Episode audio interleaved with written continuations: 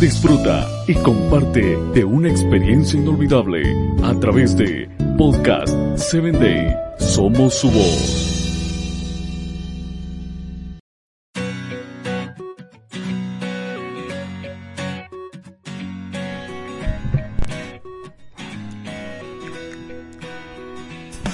Hola, soy Sarita. Bienvenido a Encuentro con Jesús. Comenzamos. La humildad siempre ha sido algo difícil de practicar. ¿Por qué?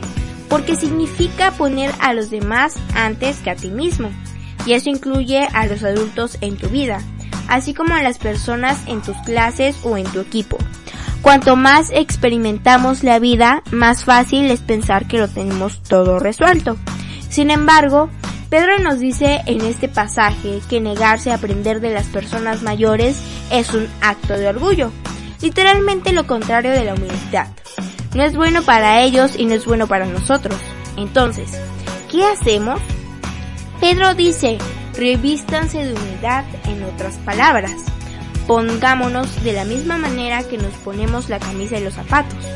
Tomemos la decisión de tener una actitud de humildad de poner a los demás en primer lugar, de decidir aprender de alguien mayor o un poco más avanzado que tú.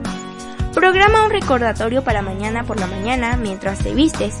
Pídele a Dios que te ayude a tener una actitud humilde, una actitud de aprendizaje hacia los demás, especialmente a los que son un poco mayores que tú. Te invito a que compartas mi audio. Con amor, tu amiga Sarita.